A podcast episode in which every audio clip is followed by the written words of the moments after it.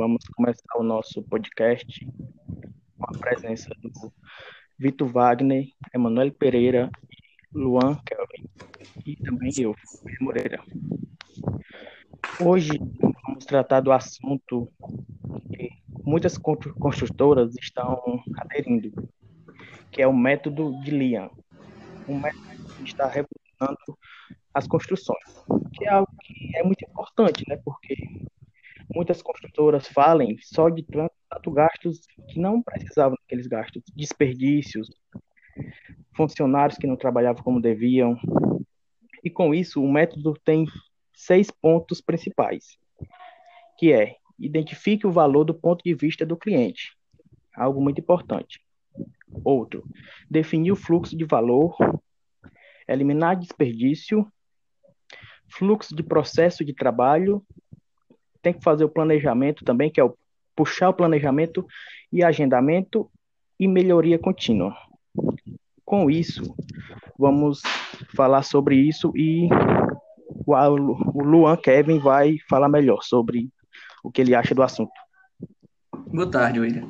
É, a gente sabe que essa questão do desperdício acontece demais na construção civil, né? É, tanto de material como tempo. Né? E uma das coisas desse método que tu comentou, esse linha, é o quadro Kaban. Né? Ele vem é, no intuito de gerar uma cobrança para os funcionários e um controle, certo, na gestão. É, eu comecei a estagiar tem pouco tempo e lá a gente usa esse quadro, certo? E como é que ele funciona? A gente tem uma obra que é um prédio, certo? E no quadro ele é dividido por andares, certo? E nesse quadro, ele tem o. A gente separa as equipes e o que cada equipe vai fazer no decorrer da semana. Então, tem. Ao, ao separar as, as, equipes, a gente vai é, fazer as atividades que vão ser feitas, certo? As que já foram feitas e o que vai ser começado ainda. E por quê? Porque, como na construção civil, geralmente a, a gente se trabalha com a diária, o funcionário tem muito a enrolar serviço, certo? Então, é, esse, esse quadro, ele gera uma cobrança, né? Então, se tu tem uma atividade de reboco para tu fazer, eu te passo uma atividade de reboco, e tu tem X dias para resolver ela, então, dentro desses dias, tu vai ter que, me, tu vai ter que resolver. O que acontece é que se estende mais, né? Quando não tem essa cobrança. E o engenheiro não pode estar o tempo todo lá é, olhando e pedindo para o pessoal fazer. Entendeu? Tipo assim, é, esse quadro também já no controle, porque se no, no pavimento, né, no andar, no segundo andar, está sendo feita uma atividade, e quando ela termina, ela já dá espaço para uma outra atividade. É, tu não pode fazer uma atividade de reboco sem ter feito as instalações elétricas e hidráulicas antes, porque senão vai gerar um retrabalho. E esse retrabalho é uma coisa que a gente tenta evitar demais lá, certo? Porque o que é?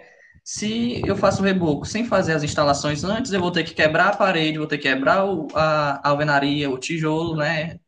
Para poder passar as instalações e acaba perdendo muito é, questão de material e tempo. Então, isso tudo a gente planeja bastante. Verdade, verdade. E eu vi lá também que a obra que vocês pegaram já tinha sido começada, né? E a, a empresa que você está você está tá trabalhando agora é bem mais competente, porque a, a passada deixou a obra mesmo no estado assim inicial. a gente pegou a gente pegou a obra em andamento, é, tem muitas coisas que tem que ser ajeitadas ainda. Existe até o projeto estrutural estava meio errado, entendeu? É, questão de viga vai ter que ser alocada. É, Para ter uma ideia, falando assim só aqui para gente, tem o, um andar lá que ele não está registrado no elevador, porque não tem espaço para dentro do andar, entendeu? É como se não existisse. Para ter uma ideia. É uma, uma construtora mesmo assim de terceira, né? nem de segunda não. Ainda bem que agora foi para uma melhores. Sim, eu passo sim, lá muito em frente. Eu vejo lá que está sendo bem modificado e está ficando muito bom o trabalho. Tá, a gente já terminou a torre, entendeu? Foram, foi entregue já as torres, que é as partes das clínicas, né, consultórios. E agora a gente está indo para a parte comercial. É, para quem quiser saber, é o prédio do João, João Evangelista, quase um trava-língua.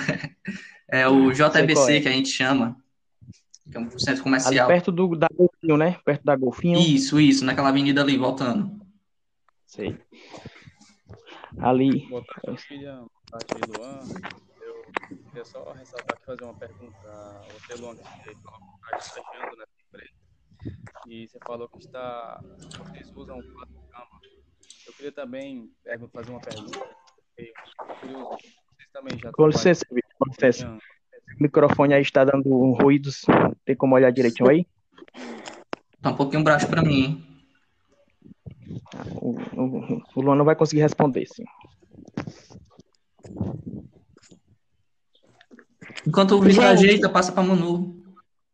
Sim. Boa tarde.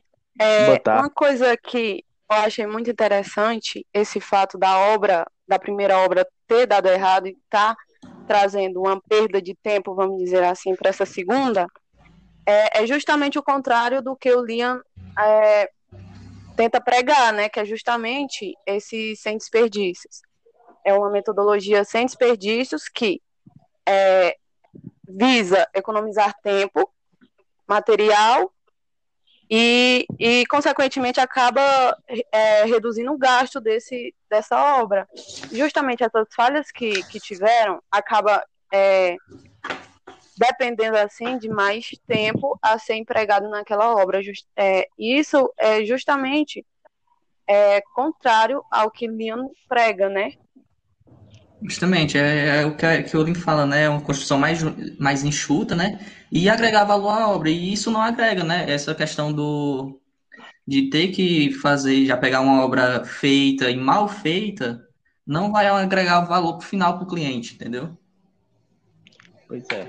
É, tem aquilo também, né? Tempo é dinheiro. Além do dinheiro a mais que eles gastam, o tempo que a obra devia ter feito, o tanto de dinheiro que já era para ter retornado com o valor investido, Justamente. muito e muito.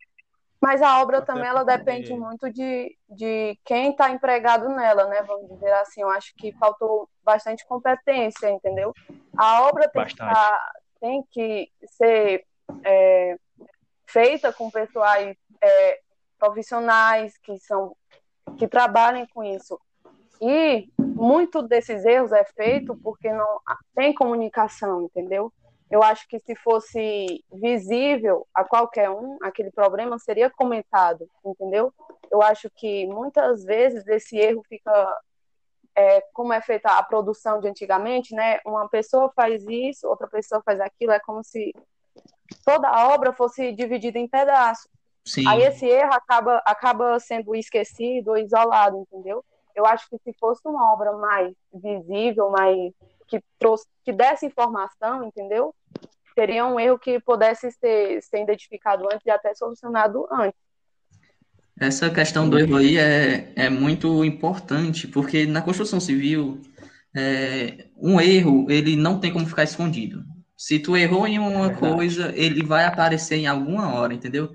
Então lá a gente fala muito da transparência também entre né, a parte da gestão do financeiro, do, do engenheiro, né, com, com os estagiários também, porque os estagiários ajudam bastante, entendeu?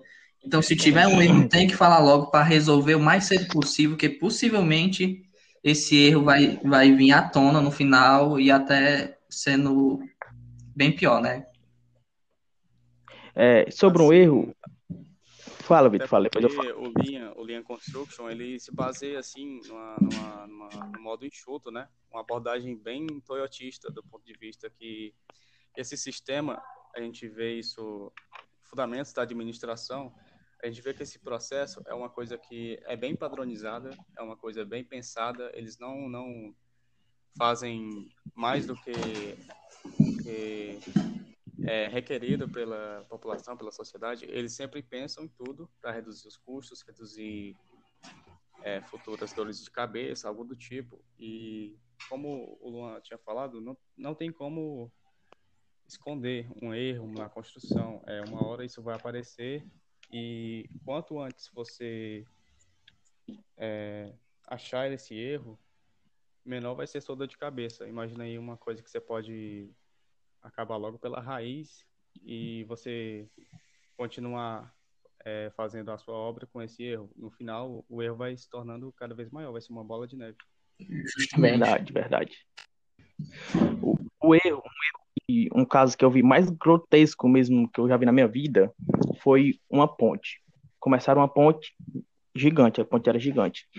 Aí vinha um engenheiro de um lado e um do outro, levando a obra. Quando chegou no encontro da ponte, não estava alinhada. Eu, eu já vi, eu já vi coisas assim. Eu já vi um caso, acho que eu acho até engraçado falar. É, o cara fez, é, calculou a estrutura do prédio todinha, certo? E cada andar tinha piscina, macho. Só que ele não. Já ouviu, né? Só que ele não calculou já. com o peso da água. Então ninguém pode encher a piscina. tá lá de frente. É vai ficar lá no máximo com um lugar pro filho brincar, né? Justamente, é. Ou até um lugar para tu cair quando tu for na cozinha à noite. E perde o dinheiro, o, tipo, o dinheiro do apartamento vai ficar muito mais, o apartamento vai ficar muito mais barato, porque não tem piscina. Justamente. Sim, aí já já tem uma inversão também, porque o Lian prega, uma das filosofias é agregar o valor. Imagina eu querer uma casa, um apartamento com piscina e no final não poder ter, entendeu? Justamente. Ah, eu não vou estar feliz com aquilo. E até para revender aquilo vai ser completamente difícil. Se revender, né? Cara, é algo que. Não é isso, não... Pode falar. Colocar nem água na piscina, imagina concreto, algo do tipo, para tampar aquele buraco. Pois é. Vai ser algo muito mais pesado. Vai ficar só aquele buraco para sempre, tu não vai poder nem aí... mexer nele, porque cara até a, a estrutura e a colapso. Sim, aí é uma falha de planejamento, acho que de, de não pensou direito, não sei qual é o, o erro empregado aí, mas afeta muito a, a satisfação do cliente, que eu acho que é uma das coisas que o engenheiro tem que frisar, tem que mais frisar, é, a, é conseguir atender às expectativas do cliente, atender o que o cliente quer. Por isso que o engenheiro tem que estar muito preparado, tem que estar estudando. Eu acho que os perfis dos seus clientes, do seu mercado, é, que tipo de, de área está sendo trabalhada, porque tem que atender. Eu, eu posso querer comprar uma coisa, mas na hora de for vender não, não for muito bom. O engenheiro tem que pensar até nisso, na, na hora de vender, e de revender aquilo. Eu acho que tem que estar sempre pensando em, em todas as circunstâncias, em todos os, os elementos para melhor ser para o cliente. Verdade, verdade. É, esse é, é o primeiro ponto do Lean que o William tinha falado anteriormente. Exatamente o que eu ia falar, Vitor. É, outra coisa, assim, também que o Lean aborda muito é a otimização, né? É, como não sei se vocês sabem, eu acho que o William já falou, é, ele foi baseado muito no modelo toyotista, né, na, na padronização da produção. E uma das coisas que a gente vê, assim, de uma obra que foi feita conforme a demanda que precisava, um exemplo, é aquele hospital da China, né?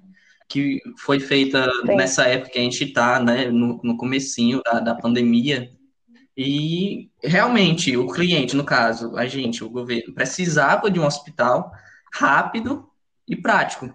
Então, eles fizeram né, um hospital todinho que abrangia mais de duas mil pessoas, se eu não me engano, em menos de 10 dias, né, em 10 dias, no caso. É, que é a otimização, né, o, o padronização.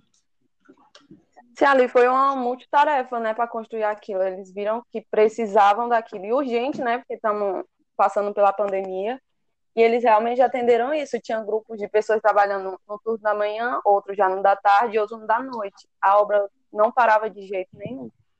Uma coisa que eu, eu gosto é, quando falo assim desse, dessa parte desse hospital que eu falei aqui, é que eles trabalhavam com construções pré-fabricadas, né? Eles não, não chegaram a construir lá as peças, né? Eram tudo montadas na hora. Então isso deixou mais, é, como é que posso dizer, na questão da otimização, né, mais prático a construção daquele hospital. É outros é. os que o Lean fala, né? Mas é uma realidade que a gente não vê muito por aqui, né? Tipo, vamos dizer que passam uns programas na TV, tipo, de construções de casa, Isso. tipo, é, as pessoas destroem as casas e em uma semana já tá feita de novo, entendeu? Vai fazer isso concreto, não dá certo. Tipo, isso é uma coisa que aqui ainda não tem essa realidade, mas em outros lugares, como nos Estados Unidos, é, é bastante. é comum, né? Demais. Lá, lá principalmente, é, essas coisas de pré, é, construção pré-fabricada é muito com madeira. É, um, é barato, Verdade. rápido e, e, muito melhor, né? Custo-benefício, que é realmente, realmente agregar o valor. Quem não quer uma construção boa e barata, não é? Sim. É, com certeza. Essa questão do hospital da China, eu andei pesquisando muito sobre isso na época, porque eu achei uma coisa muito interessante. Parece que a estrutura de 25 mil metros quadrados, né? Ela começou a ser construída dia 23 de janeiro. E os canteiros de obras, eles, eles tinham cerca de 100 tratores, 4 mil trabalhadores que revezavam, assim, entre os três turnos. Era uma coisa muito organizada. E a gente tem que, que não são só números, não são só esse número de trabalhadores. Se fosse em um lugar em que não tivesse esse sistema de construção enxuta, é, poderia ser até mais trabalhadores. Se não tivesse esse, esse, essa organização, teria sido em, em mais tempo. Justamente. E, tipo, para vocês verem o quão importante é a construção civil, por conta desses hospitais da China, essa rapidez, a quantidade de mortes lá foi mínima, mínima. Pode comparar com outros países. E olha que começou lá. Lá foi o epicentro no começo. E no final lá foi um dos lugares que morreu menos pessoas. Eu acho que o, que o grande fator é a organização, é, a, é o planejamento. É algo que, que tipo, tira um, um país inteiro de um, que era foco, né? Que foi onde é, diseminou o, o, a pandemia e foi totalmente controlada, entendeu? Foi, foi tudo atendido. Eles estão fazendo o máximo até para já conseguir vacinar todo mundo, está tendo a maior porcentagem né, de vacinação por dia. Então, eu acho que o planejamento de lá é eficaz, de todas as formas. Planejamento é tudo. Tem até o exemplo da Segunda Guerra Mundial, que o Japão ele, ele, ele foi é, parcialmente destruído. É, houve muitas perdas, muitas mortes em questão da guerra, questão da, da bomba de Hiroshima, Nagasaki, aquela coisa toda, e que o país estava assim à beira do ápice, estava quase falindo o país. É, e não fosse o planejamento deles de ter investido em saúde, em saúde, em educação, principalmente, o Japão não estaria sendo uma das maiores potências do mundo hoje. Eles planejaram muito. Verdade. E com isso a gente vai dando pausa nesse nosso encontro, porque vai haver outros, para a gente debater mais sobre o assunto. Agradeço pela participação de vocês e obrigado. Obrigado. Até a próxima parte do nosso podcast. Até o próximo.